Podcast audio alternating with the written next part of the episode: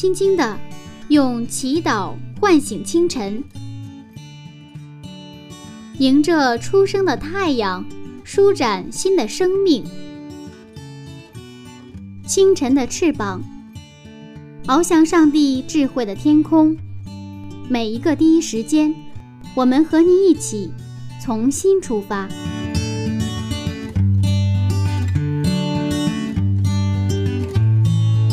第一时间与上帝相遇，精彩人生从上帝开始。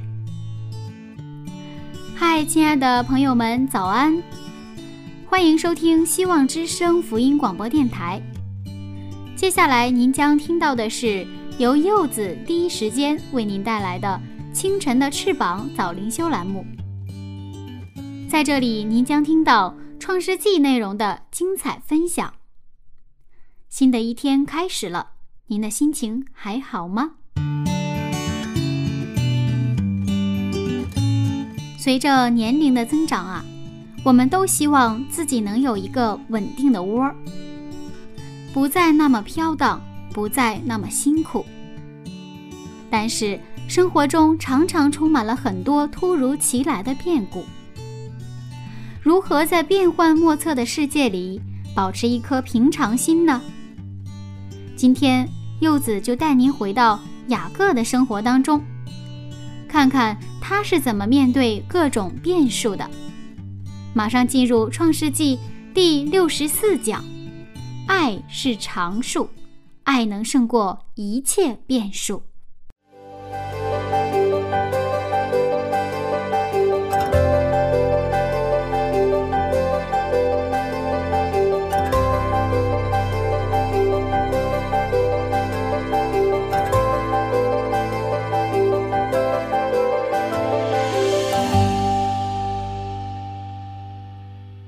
老师，我知道，呃，您是一个可以说是搬家的牧师了，经常搬家。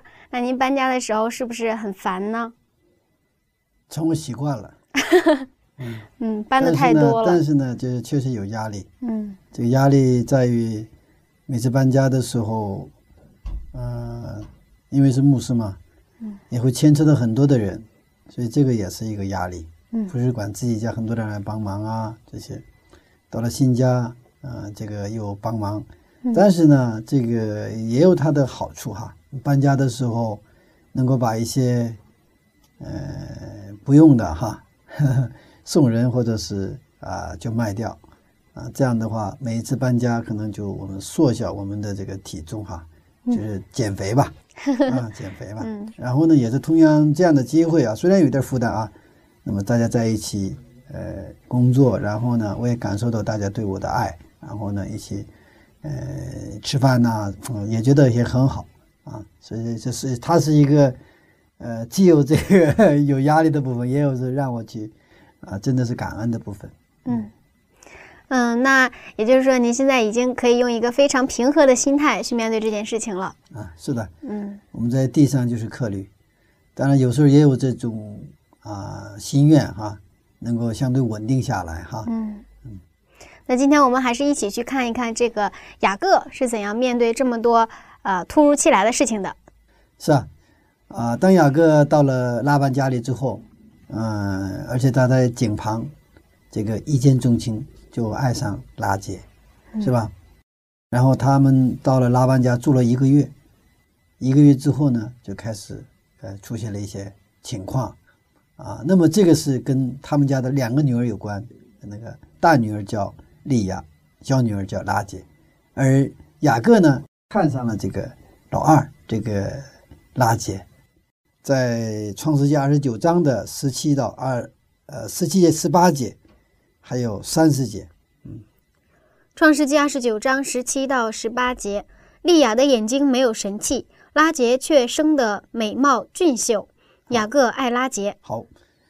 呃，这个他圣经描述啊，好像看起来利亚呢不是特别漂亮啊，嗯，就是这个他的眼睛没有神气，然后呢，雅各这个拉杰呢是美貌俊秀，俊秀啊。那这里什么是神气呢？我们想雅各算不算是以貌取人呢？啊，可能他的眼睛没有神吧，视力不好，或者是 啊，或者怎么样？就是说，其实一个人啊，最动人的部分就是是眼睛嘛，是吧？嗯，眼睛可以传神，能把你内内在的东西就是传达给对方。但这个恰恰这个眼睛这个部分，可能是啊，不是特别吸引人哈。嗯，呃，那么雅各一个人长途跋涉，风尘仆仆，他遇见拉杰，刚才说了，这是应该是一见钟情了。那么终于一个月之后，他们就谈到工价问题的时候，就是他提出来要跟拉姐结婚。啊，我们看那个雅各。啊，就是我看十八节哈，经文的十八节，看他怎么去，去去跟他就是求婚。嗯，十八节，雅各爱拉杰就说：“我愿为你小女儿拉杰服侍你七年。”这个不知道是不是当时的风俗，他服侍岳父就可以得到妻子吗？按照我们现在的，应该是给一笔彩礼才对。是啊，按照其实现在的风俗差不多，在当时的风俗是这样的：新郎要去订婚的时候。根据他的经济能力，给岳父一笔聘金，就是彩礼，嗯，或者相当于这个这个价值的物品，这是作为婚后生活保障的。那么做父亲的不放心女儿呃，把女儿的幸福托付给一个没有经济能力的女婿，也没有为经济这个家庭经济做适当准备的人，所以说他遇到没有力量抽出聘金的人呢？就另外一种试验他的方法，就是你可以为所爱子女的父亲，就未来的岳父做工。至于工作时期的长短，就根据所这个要的聘金的多少而定。如果你求婚者忠于他的工作，在并在各方面显著合格的话，他可以娶他那家的女子为妻，而且按照平常的习惯呢，父亲所收到的这收这个所收到的这个聘金呢，叫做结婚是给女儿做嫁妆。这个不是说卖女儿是什么？你就从那个女婿为了女婿那里做的聘金之后呢，女儿嫁出去的时候就是彩妆，就作为嫁妆来给他，作为他以后女儿生活的一个经济的保障，也是去看这个女婿是不是为了以后的这个这种婚后的生活是不是做了一个经济上的一个一个一个准备哈啊，所以这种呃婚礼。这种习惯现在差不多，但是好像现在不一样。现在这个这个呃有一些变形了哈。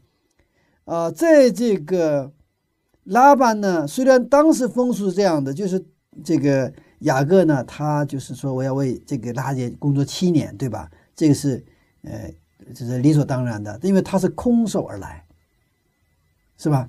他不像那个那个谁呀？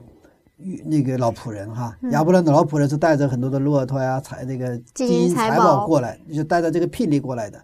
那么他现在是逃跑跑路过来的，是吧？落荒而逃，他现在是空手。所以我现在有工作七年。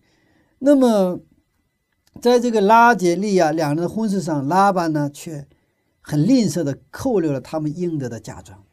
所以当他们以后这个二十年之后离开美索不达米亚的时候，这个，这两个女儿就提到这个事情，说我们看《创世纪》三十一章的十五节，《创世纪》三十一章十五节，他卖了我们，吞了我们的价值。啊，所以这个拉班呢，就收了这个聘礼吧，他没给，他就把它吞了。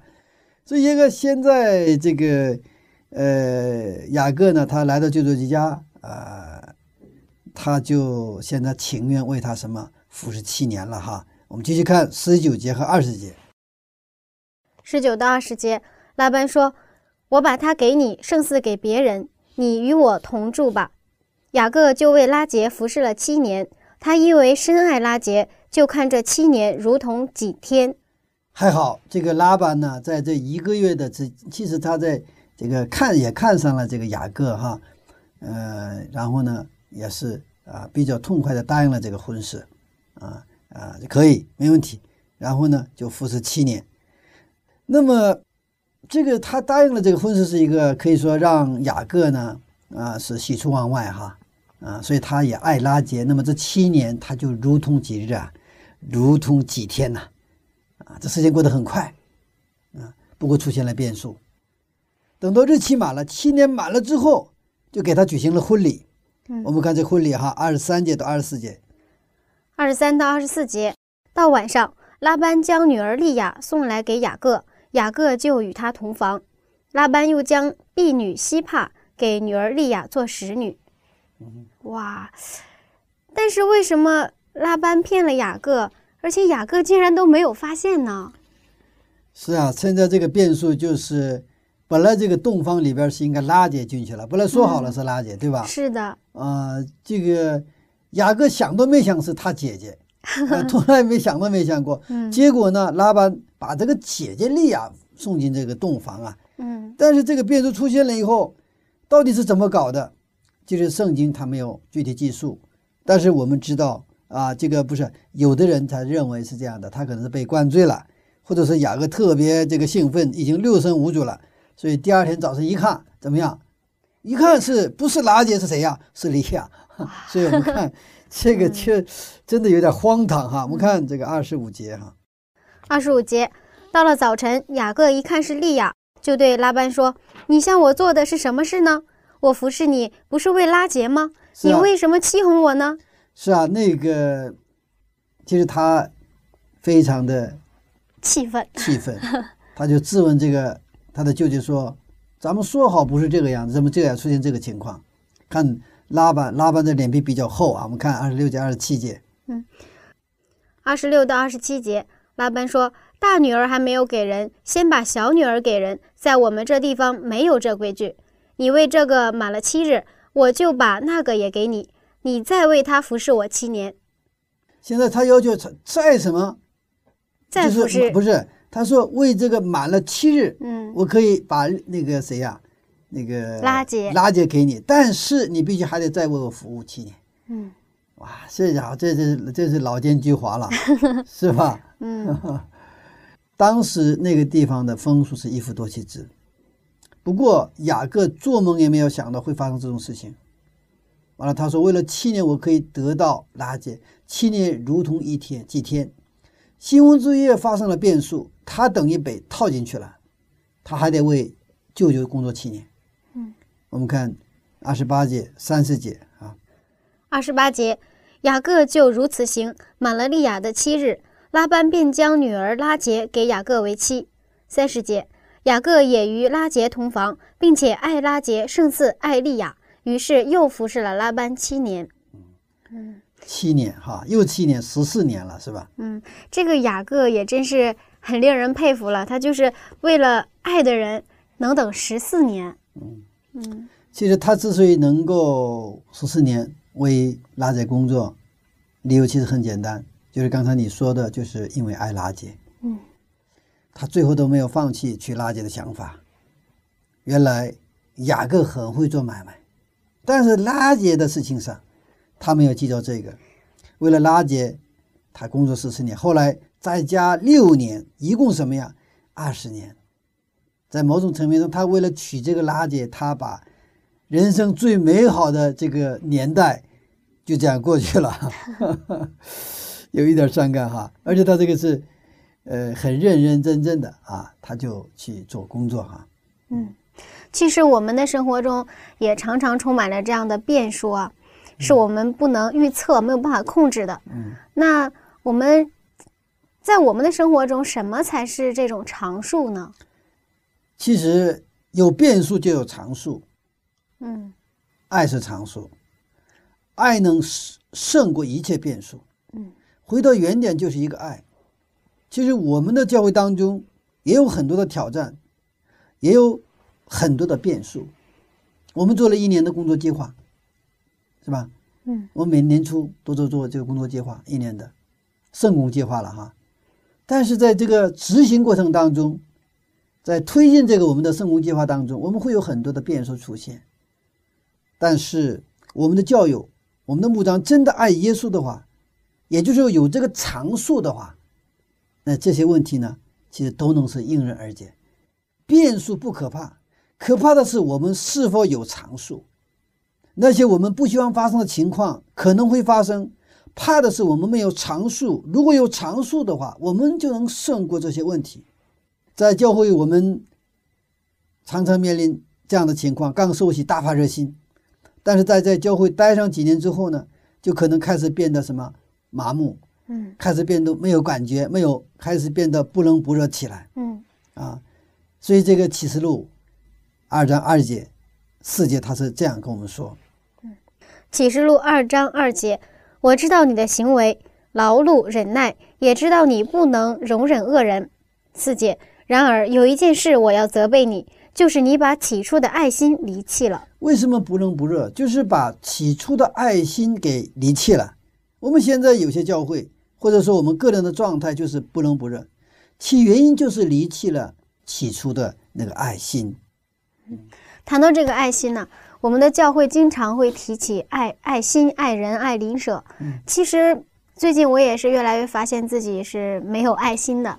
怎么能把这个爱心找回来呢？是啊，我们，呃，你不知道注意没有？嗯，当教会在讲坛上说的很多爱心、爱心，天天讲爱心的时候，这个教会是有没有爱心？没有爱心。当在讲他的老讲合一、合一的时候，这个教会合不合一？不合一哈，圣经呢，它给我们一个很简单的一个办法。我们看到启示录的二章的五节，五节，所以应当回想你是从哪里坠落的，并要悔改，行起初所行的事。你若不悔改，我就临到你那里，把你的灯台从原处挪去。你看这个话是非常对我们来说是一个。及时雨一样哈，嗯，你回想你是从哪里坠落你的爱心的，你就从哪里捡起来。也就是说，你在哪儿倒下，你就在哪儿爬起来。也就行起初你醒的事儿，起初你来教会你是怎么做的，你现在就怎么做。以色列百姓不断的去回顾和唱摩西的歌，那种感动，那种兴奋，不断的回想，不断的纪念。他们在出埃及的时候，他们过红海的时候，那个故事，上帝如何在不可能的一个埃及，他做出了一个真的是一个奇迹般的那出埃及的这样的一个事情，所以他们不断的回顾、回忆，就是回唱，就是说不断的想起我们的人生的真正的主宰者呀，是上帝，他是我们的救赎主。所以纪念不仅仅是一个宗教的一个形式，是上帝让我们回到起初的跟上帝的关系当中。以色列百姓出埃及的时候，那种以色列百姓跟上帝的关系当中，通过摩西怎么样？他过红海就过红海了，是不是？那旷野在磐石出出水就出水了。所以这种关系，那就是他们以色列百姓来说，在以后的以色列的历史当中。他们出埃及就是他们的一个起初的这么一个一个故事，不断的去什么，不断的去回顾和唱。那现在教会呢，不是用各种办法，人们在寻找方法的时候，上帝在寻找人。什么人呢？就是爱上帝、爱邻舍的人，就是那个起初有爱心的那些人。我们这个时代是什么？一个爱心逐渐逐渐冷却的时代，不仅是教会，社会也是一样。所以教会呢，在社会当中，教会也受社会的影响。所以说，对教会来说，它实际上一个挑战是：你不是去影响社会，社会就会影响你。它不是说 看起来是相安无事，是吧？但是，当你没有爱心去影响社会的时候，社会就影响你。不是你去拓展上帝的国度，那么。你的国度会缩小，这个我们圣经呃，这个在我们的教会当叫叫什么善恶之争，这不是人和人之争，这是一个属灵的征战。嗯，但是到这里我有一个问题，嗯，最近也是经常看到电视、网络上各大媒体都在报道这个，有很多的，比如说演员呐，他们会会做一些公益的事业，真的会让我们觉得非常感动。可是我们再转眼看看我们。嗯，这些信上帝的人呢，好像为社会做的太少了。嗯，是啊，啊，我们不问他的动机啊，真的在上帝呢，啊，不仅在教会，还是在社会当中，上帝依然在行他的作为。嗯，所以上帝也去感动那些还没来的教会的人，他们只是靠着一种朴素的情感，他们就。他们的同情心也好哈，啊，用这个来去做一些善事啊，去帮助别人。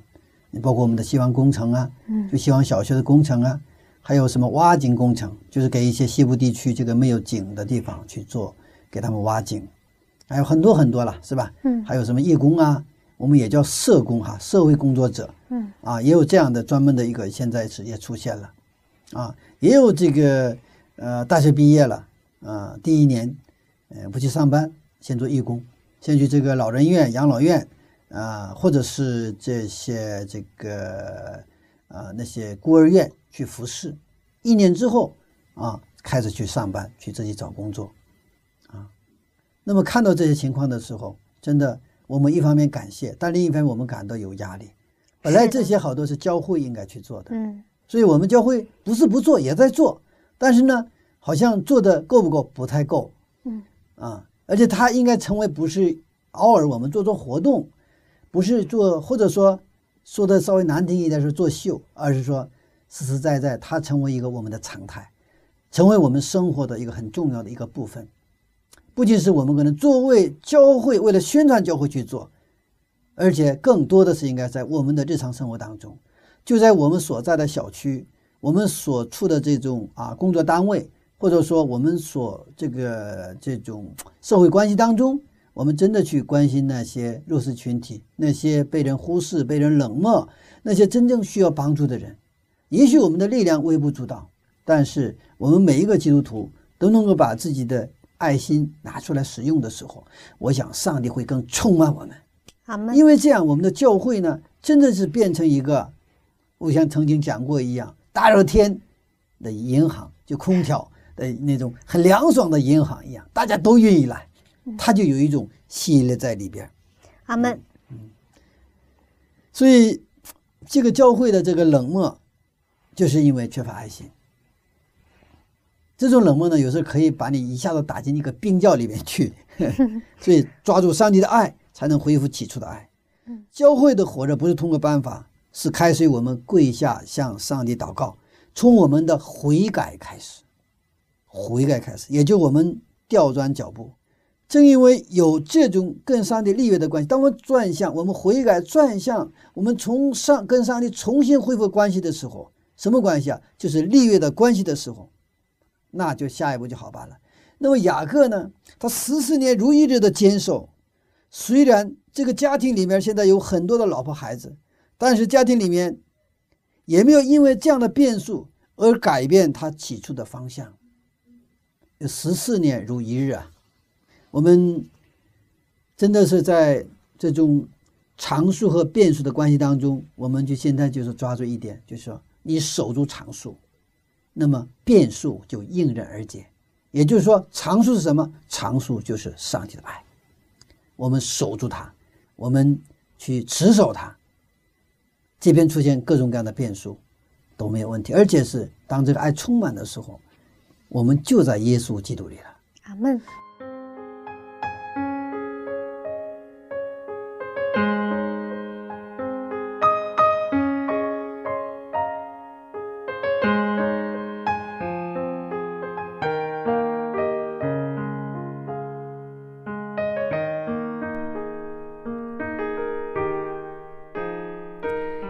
经常听到身边的朋友们感慨：“，怎么感觉自己越来越麻木了呢？刚开始信主的时候有多么火热，现在都没有感觉了。到底哪里出了问题呢？”前几天我读了一篇文章，题目是“时时将自己归零”。看来，爱。也要不断的回到起初，才能持久。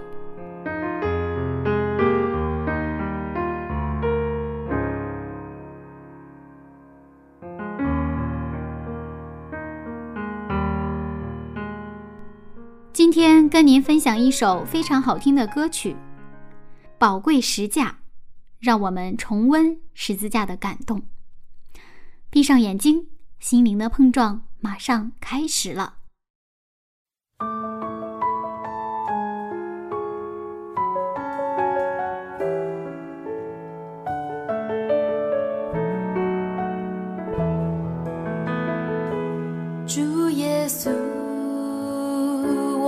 感谢你你的身体为我而生，带我出黑。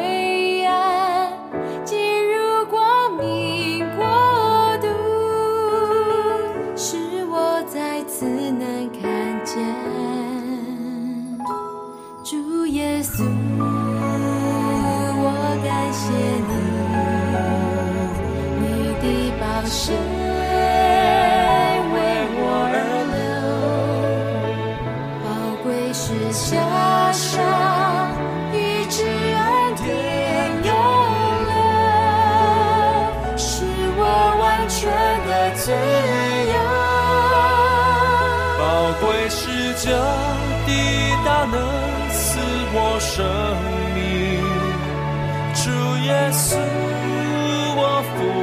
敬拜你。宝贵是这的救恩。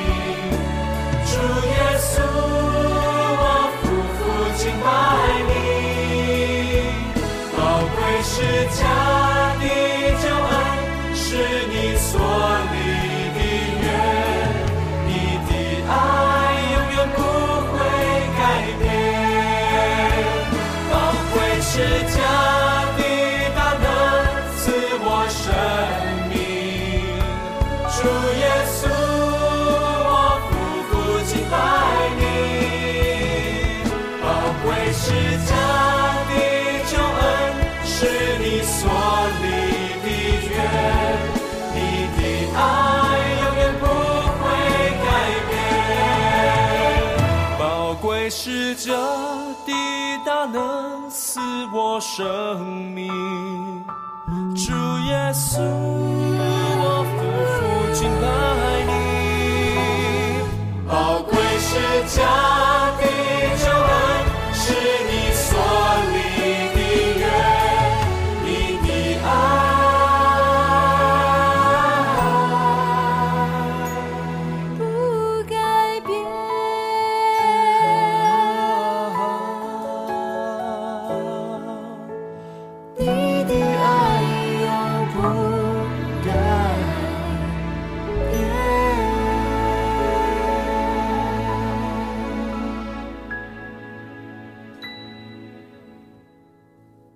十字架是拯救的标志，更是恩典的源泉。希望他给我们的感动是一生之久。好了，下面我们接着看看雅各在职场中的表现如何呢？我们接着看第二个话题，就是工作中的常数和变数。雅各的工作跟我们今天的职场生活其实没有什么太大的区别。我们看一下十四节。十四节，雅各就和他同住了一个月。这个一个月，雅各的一个月就有点这个我们的间歇期啊。上班的话，他没有好吃懒做。这个拉班呢，就细细的观察他的外甥，觉得他是一个可用之才啊。所以你看，拉班于是拉班跟雅各说什么？我们看第十五节。十五节，拉班对雅各说：“你虽是我的骨肉，岂可白白的服侍我？请告诉我，你要什么为工价？”嗯，他现在一个月，他说的，你看多么贴心呐啊！嗯你不能白白的为我干呢，我得跟你谈工价呀，是吧？我得让你这个啊、有收入，对不对呀？嗯啊，雅各说：“我愿意工作七年，其实我工作我就是要想要你的女儿。”拉班也答应了，我们已经读过哈。完了，雅各呢开始在舅舅家上班了。七年期嘛，按照劳动合同法，呵 呵雅各可以和拉结结婚，就是合同法，按照这个劳动合同哈，雅各可以跟拉姐结婚，但是出现了变数，就是怎么样啊？利亚是吧？你得先跟他利亚结婚，因为姐姐不结婚，老二不能嫁出去一样。于是他又找拉班去谈判，嗯拉班早就有应对了，就他就早就设计好了，把这个这个这个套啊，他就早就设计好了。所以我们知道雅各还得为他再干七年。嗯，我们看二十五节、二十六节、二十七节，二十五到二十七节，到了早晨，雅各一看是利亚，就对拉班说：“你向我做的是什么事呢？我服侍你不是为拉结吗？你为什么欺哄我呢？”拉班说：“大女儿还没有给人，先把小女儿给人。在我们这地方没有这规矩。你为这个满了七日，我就把那个也给你，你再为他服侍我七年。我想可能他的合同里边，如果说今天合同里边他写的我把女儿嫁给你，但是他没有说这个女儿是谁，很啊是吧？狡猾呀他已经这个、已经把设了猫腻了。这个合同的解释权在哪里呢？合同的解释权，最终解释权在拉班那里。所以我们职场工作当中的也有常数变变数啊，合同签好了也有变数。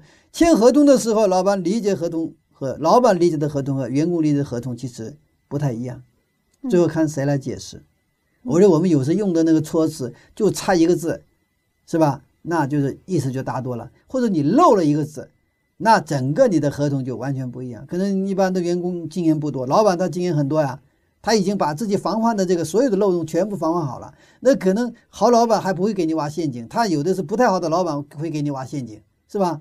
嗯然后做完了，最后他还是拿出合同说话，咱们按合同办事，就是让你什么哑口无言。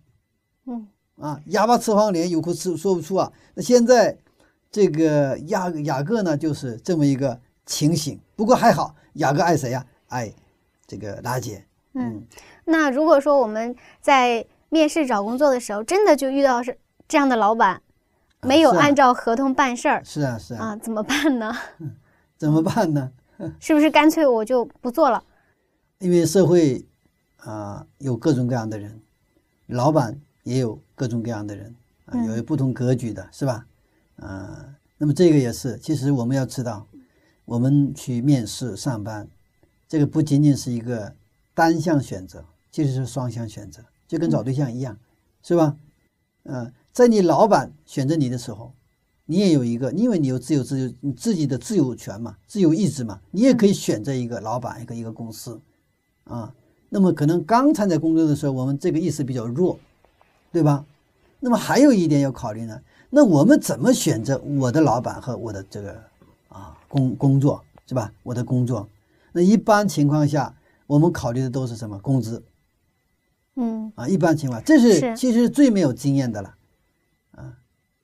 完了，有的人是考虑是给人一个比较什么贴金的啊，我在哪上班啊，我可以说那就是比较什么也比较有面子的啊，是吧？那有的人考虑啊，怎么去轻松，工资又多啊，那个工个这个工资高，工作也轻松，那都是有陷阱的。嗯，天下特别是工作这一块，因为大家讲效益，他没有什么天下掉下来的馅饼啊，没有馅饼的啊。你想吃这个天上就掉下来的馅饼，你必须为它付出代价，而且这个付出代价肯定比你想象的还要大。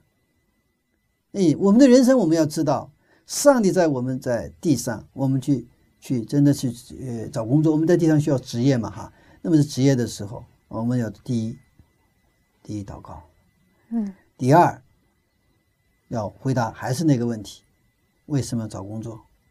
我这个工作究竟是不是符合上帝给我的恩赐？而我做这个工作是不是会去荣耀上帝？我们能够去给人造福，对不对啊？我们就是按照圣经的思路去思考问题，那就上帝会保护你。上帝用什么？用他的原理，用他的话语来保护你。我们一般上当受骗，往往一个是经验不足，可能更多的是我们贪婪。我们的思考上有什么有漏洞，有漏洞的这个风就进来了，就像窗户开了，玻璃碎了，那个风进来，风也就打进来了。愿上帝来保护我们，啊，所以雅各呢，他在跟老板拉班，呃，谈合同是吧？就是谈这个工薪啊这些合同的时候，他为什么上当？就是因为他有心机，哦，啊，他有心机。他如果是很朴实的话，啊，也许可能他，因为因为你看他小巫见大巫啊，啊，啊不过还好在，你看他有长处。他爱谁啊？爱拉姐。嗯，但是谈到这个工价的问题啊，嗯，其实我们在公司工作的时候，往往我们非常努力，比很多人都要努力，但是我们有些时候我们可能得到的这个。呃，薪水啊，还不如不太努力的员工。呃，遇到这种情况的时候，心里面非常的不平衡。嗯嗯，觉得老板为什么这么不公平？啊哈，嗯嗯，这个要知道啊，一个一个原理。你到了一个公司，这个公司的游戏规则是老板制定的。嗯，这个公司的评价标准是老板制定的。所以，其实老板老板的游戏规则，老板制定的标准是最公平的。嗯。往往是我们的感觉，往往是我们的感觉，因为当然是这个世界没有什么绝对的公平哈啊，因为人嘛，人不可能绝对公平。但是呢，老板是是要根据什么效益来计算的啊？那有的人可能一天忙忙乎乎，出起早贪黑，但是他没有结果；有的人可能就喝茶水，出去就吃饭，好像成天就什么都不做，但是他有结果。哦这个不是说，这在某种程度上是不是苦劳是功劳的问题？所以真正会做生意的，比如说做业务，咱们做业务来说，那业务业务的最低端是天天自行车满地跑，从早到晚上打电话，这是这个肯定不是一流的那个业务员。那好的业务员什么样？他可能去就是会会朋友啊，吃吃饭呐，也去看电影啊，也许是这样子。他但是而且可能他成天去给别人去搬搬家，就帮忙，成天就他业务是 A 的话，他成天做的是 B B，成天做什么？成天给给别人去去什么？又又给他们帮忙啊，给他们去去扶持他们，但是结果不一样。啊，企业有一个很重要的游戏规则是什么？老板是要给我结果，不是过程你来把握，我要的是结果，我看的你不是你的过程。当然，训练的时候，他可能会矫正你的一些过程，因为过程不好，他可能结果就不一样啊。但是最最终要看的结果，因为如果你不给公司一个结果，那么公司也不可能给你一个结果。如果是所有的员工都没有拿出一个结果的话，这个公司呢就得怎么样？就得关门。所以，当我们一会儿会会分享到，当我们进到公司的时候，特别是我们基督徒的青年，我们还是回到圣经。看上帝让我们怎么做职场上的一个真正的一个基督徒，嗯啊，我们还是回到这个原来的话题哈。现在我们看到这个十四年，虽然他爱这个拉杰，但是他的职场生活还是怎么样比较痛苦的，是吧？啊，就是呃，为什么？因为他是一方面。因为爱拉杰，你不能离开那个。他不爱拉杰的话，早就什么拍屁股走了，可能啊。不过他拍屁股走也不好办，回去的话谁还一手等着他？他没地方去。嗯。所以你看，他闹心在还有一个闹心在？拉班恰恰利用这个东西。你现在回回不去，对吧？你还爱着我的拉杰，我知道你你你你动不了，所以你得听我的。所以这个拉班也是挺高明的，但这种 高明并不是让人喜欢的，是吧？啊，刚才说到这个。就是你说的这个感觉的时候，哈，就是圣经它有一句话，我觉得可以送给你，哈，就哥罗西书三章二十二节，哈。哥罗西书三章二十二节，你们做仆人的，要凡事听从你们肉身的主人，不要只在眼前侍奉，像是讨人喜欢的，总要存心诚实，敬畏主。二十三节，无论做什么，都要从心里做，像是给主做的，不是给人做的。嗯，你看。这里就有一个常数，就是因为爱上帝，我们做工作是给上帝做的。我们公司的大老板是上帝，一旦你给大老板做，也就是因为爱上帝而做的时候，公司的任何事情都好解决。但是我们的焦点在哪里？我们的焦点是我的感受，嗯，我们的焦点是我的得失。这样的时候，就是跟生意的原理就不一样了，是吧？生意的原理是怎么样？无论做什么事，你的焦点都在上帝那里，你得考虑上帝的感受，上帝喜不喜悦？比如老板在的时候，你可能是卖力的干；老板不在，你可能就就就是上那个 QQ 了。老板不在，你可能就聊天了，QQ 上聊天了。啊，电话里聊天了，大老板看着你呢，大老板不喜悦。基督徒的其实真正的本事在哪里？就是今天哥罗西所讲的那样，就是从心里做，像是给主做的，不是给人做的。但是我们这么做的时候，当我们的大老板、我们的上帝他喜悦的时候，其实地上的老板肯定会喜悦你。嗯。如果这个老板那那还那个不喜悦的话，我说这个公司肯定要关门的，因为他不识数啊，这么好的员工你都认不出来，对不对啊？这么诚实，真的是真的全力以赴的员工你都认不出来的话，那这个老板肯定是没有资格当老板，这个这个公司要关掉的。所以这个是特别特别重要啊。所以说，你看你在社会你是谁？还有一个提问。没有人看你的时候，你是谁？老板也没有，员工也没有，只有你一个人在公司的时候，你是谁？无论有没有人看你，我们都在上帝的面前，这叫神前意识，就上帝面前的这种自我意识。我们总是在什么站在上帝面前，无论做什么事情，我们都是在上帝面前，那肯定我会全力以赴的。你看，我们假如说一个小伙子在公司里。有一个他中意的女孩子，哇，那肯定是全力以赴的，嗯，是吧？他这上班，他这个工作本是一个什么？一种享受，他不是不得不做，他不是为了工资而做，他的焦点不是那个工资多少，他的焦点在什么？他所喜爱的，他所喜欢的那个女孩子身上，嗯，所以在他面前，哇，那这种工作状态出来了，你的业绩肯定上来。哈哈，你的业务水平肯定上来，那就有好的结果了，对不对啊？所以我经常跟青年人说，你要怎么工作？你要上像谈恋爱一样去工作，像谈恋爱一样去工作。然后倒过来，你怎么谈恋爱？你像工作一样去恋爱，像工作一样恋爱。曾经有一个弟兄啊，那时候青年人了，那现在是长老了哈。哎，这个弟兄有意思，他就是按照我说的这个原理去做。那工作的时候像谈恋爱一样去做，然后后来谈恋爱的这个时候，他像工作一样去谈恋爱。怎么谈恋爱？嘿，我就跟你随便说说啊。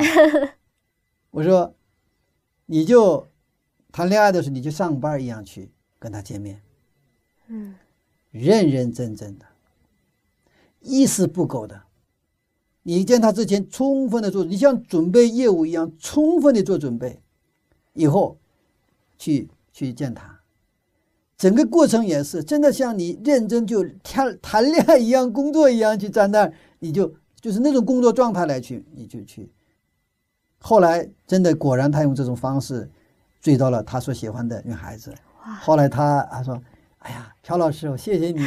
”他然说他就做见证。我说按照这个方法我去啊，呃，很好了。现在做长老，而且他他的妻子呢。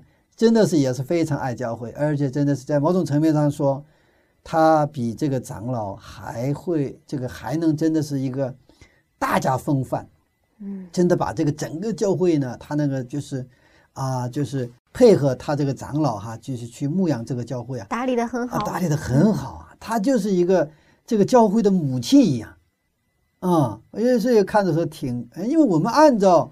圣经的原理去，我们去生活、工作、谈恋爱，我想上帝会祝福我们。阿门，祝福我们。这是秘诀了，是秘诀。嗯，呃，雅各呢？你看他虽然被骗了，但是他知道这是上帝允许的，他还要努力工作，就是在上帝面前一样去工作。他做的不是给人做的，是给主做的。我们看三十一章的三十八节到四十节，看他是怎么工作的。因为你看，拉班在工作，这个老板作为老板来说，这拉班是非常真的坏的老板，知道吧？有点骗他，利用他是吧？而且利用他的那个难处，是不是？利用他的爱他的女儿，利用他回不去的那个难处，哇，就就就等于扣扣他的工资，是不是？这个真是一个 可气的一个老板。但是看雅各呢，他还是努力的工作。嗯，创世纪三十一章三十八到四十节。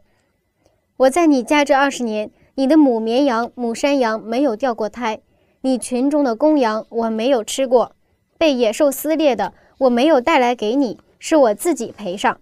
无论是白日是黑夜，被偷去的你都向我索要。我白日受尽干热，黑夜受尽寒霜，不得合眼睡着。我常是这样。你看雅各非常用心的努力的工作，是吧？嗯。他是向上给上帝做的，不是给拉班做的。他拉班不可能天天跟着他去到放羊吧？他一个人在那儿放羊，但是母山羊、绵山羊是吧？母绵羊没有掉过台，嗯，不仅是认真对待，而且他的那种牧羊的水平已经非常的高。用今天话，他的专业水平是相当相当高的，对不对啊？嗯啊，然后野兽撕裂的，我也什么？假如说野兽撕裂了，那我也是带来一个是来陪你陪。无论是白日黑夜被偷去的，我你可我都想向我索那个索要。晚上我看着这些羊群，我就不合眼，是吧？雅各这样工作的理由，就是因为爱上帝，爱拉结。虽然面对拉班的苛刻、剥削和贪婪，不断的给他改工价，给了多少次改工价？改了十次工价。但是他一如既往，所以最后的结果是雅各虽然给拉班干，但他是什么呀？他的财产最后是比拉班还多，好比员工的收入比老板多，哇，这是完全是有一个逆转，嗯啊，我们可能别说改十次，改一次工价，那我就不干了，是不是？你为什么不尊重我，对不对？为什么你说话不说话不是说了不算呢？但是他没有，他这样服侍了二十年，而且离开的时候，拉巴还竭力竭力的什么留下他，看他怎么说啊？三十章三十章的二十七节。三十章二十七节，因为我已算定，耶和华赐福于我是为你的缘故。爱是常数，爱能胜过一切的变数。不是有钱人买高档汽车，是喜欢的人买高档汽车。他宁可租房子住，我喜欢车的话，我就买高档汽车。雅各之所以为拉班工作二十年，就是因为爱拉加爱上帝。那么我们在职场中的工作是为什么呢？是因为爱上帝吗？我找工作，我上班，或者在我在工作当中努力的工作，是因为工资还是因为爱上帝？为什么我要找这份工作？是因为是因为爱上帝吗？我们很多基督徒青年其实没有去回答这个问题，嗯，然后去上班，所以我们觉得去教会是一回事儿，去上班是另一回事儿。这是两个是互相不搭干的一个事情。工作去挣钱，然后呢活着，然后去教会是去这个敬拜上帝。其实这个两个是本来是一回事情。我们的工作场所也是敬拜的地方。怎么敬拜？那个敬拜不是用宗教型的敬拜，是用你的工作的状态、工作的热情、你工作的奉献，就像上帝面前一样。上帝面前你工作，那就是敬拜上帝。如果你是只是在人面前工作，那不是敬拜上帝，那就是只是上班了。所以，我们真的真的按照圣经，我们去工作的时候，上帝会祝福我们，而且我们就荣耀他的名。阿门。而这个过程本身就是我们就在传道，别人通过你知道，哇，基督徒就是不一样，就是不一样。那个结果也是，你看他刚才已经谈到雅各。最后，他的钱财，他的那个财产比什么老板还多，而且他就要走了，还要竭力的什么挽留他，竭力挽留他。我在职场里边，我们无论从事什么工作，都要用心做。工作首先不是给老板做的，是给上帝做的。这个观念我们要确立下来。这样做的时候，老板满意，同事满意，上帝满意。你自己也满意，皆大欢喜。我们是因为上帝而彻底被动的人。雅各因为守住了常数，他超越了变数。这种守住常数的生活当中，雅各得到了两个最宝贵的礼物，一个什么呀？一个四个老婆的家庭，我们后来也讲到了哈，克扣工资的老板，这是非常闹心的环境，四个四个老婆，这个老板又是非常克扣，但是他守住了长数，爱拉结爱上帝，这样雅各就成就了能够装很多钉子的什么兜子，他能够装下这个家庭，能够这个装下这个老老板老板。成了像亚伯拉罕一样的什么万国的福，所以他的后来什么呀？雅各的儿子十二个儿子，他都能什么装得下。他最后成就了什么十二支派。第二个是这样的环境和变数，是雅各不断的去追求上帝，认识上帝的品格，所以他的品格越来越像上帝。我们的上帝是创造的上帝。当雅各守住常数。上帝把这种各种变数都作为重新创造雅各的什么建筑材料？阿门。愿我们也像雅各一样，真的看到重新创造的我们。阿门。也就是说，当我们把所有的焦点都集中在上帝那里的时候，一切都可以欣然接受了。是的，是的。嗯。好，谢谢牧师的分享。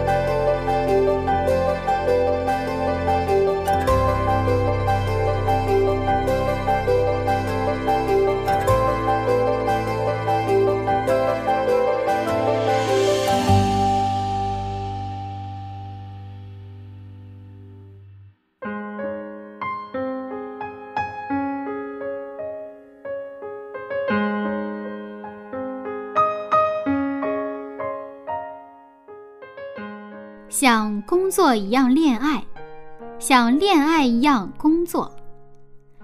柚子还是第一次听到这样的分享呢。这可是恋爱的秘诀啊！听众朋友们一定要记好了。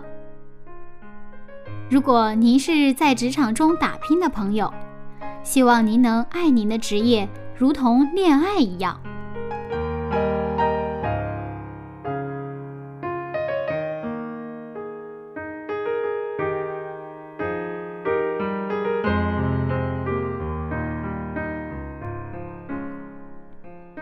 面呢，请您和柚子一起来祷告。亲爱的天父上帝，感谢您是爱的源泉。求您给我充满的爱，在这不断变化的社会里，让我能用平常心去对待生活里任何突发事件。献上这样的祷告，是奉主耶稣的名，阿门。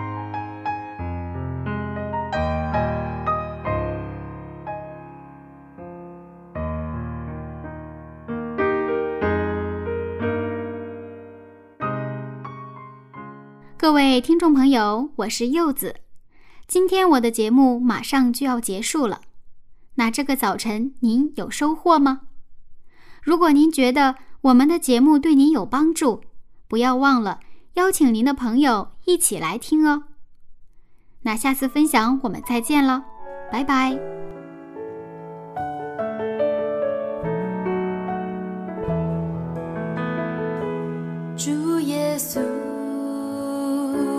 感谢你，你的身体为我而生，带我出黑。